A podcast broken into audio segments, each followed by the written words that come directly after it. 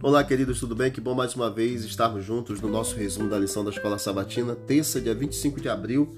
Os livros de Daniel e o, e o livro do Apocalipse, eles são complementares e nos apontam para os acontecimentos dos últimos dias da história da Terra.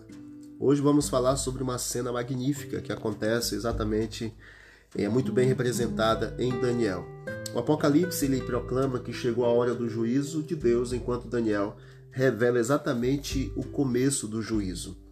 E aí nós vemos Deus levando Daniel em visão profética do caos e conflito da terra para as glórias do santuário do céu e para a sessão da suprema corte do universo, onde exatamente Cristo, o legítimo governante deste mundo, receberá de seu Pai o reino que é por direito do próprio Deus, do próprio Jesus.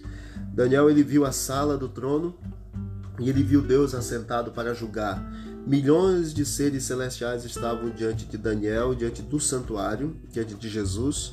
Alguém como um filho do homem se dirigiu ao ancião de dias, que é o próprio Cristo, como resultado do juízo, e o reino foi tirado dos inimigos de Deus e dado ao filho do homem e ao povo dos santos do Altíssimo. O destino de toda a humanidade é decidido no tribunal do céu. O certo prevalece, a verdade triunfa, a justiça reina.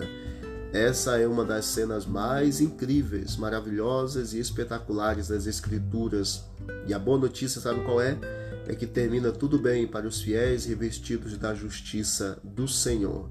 Jesus se aproxima de seu Pai celestial na presença dos representantes do universo. Os seres celestiais irão se aglomerar ao redor do trono de Deus, e todo o universo de seres não caídos irá admirar com essa cena de juízo o longo conflito travado por milênios está prestes a acabar. A batalha pelo trono do universo, ela está totalmente decidida. Deus abençoe você e a mim. Deus abençoe a cada um de nós e que o nosso nome, ao ser passado no livro do céu, na revista celestial, no juízo, seja todos, sejam todos eles achados em condição de receber a eternidade pelo poder e pela graça e misericórdia do Senhor Jesus. Vamos orar. Querido Deus, obrigado por essa cena magnífica que irá acontecer no juízo celestial. Obrigado porque Jesus é o vencedor, o inimigo é perdedor. Continue vencendo, ó Deus, na nossa vida. É o que nós te pedimos, em nome de Jesus. Amém. Deus abençoe a todos e vamos que vamos para o alto e avante.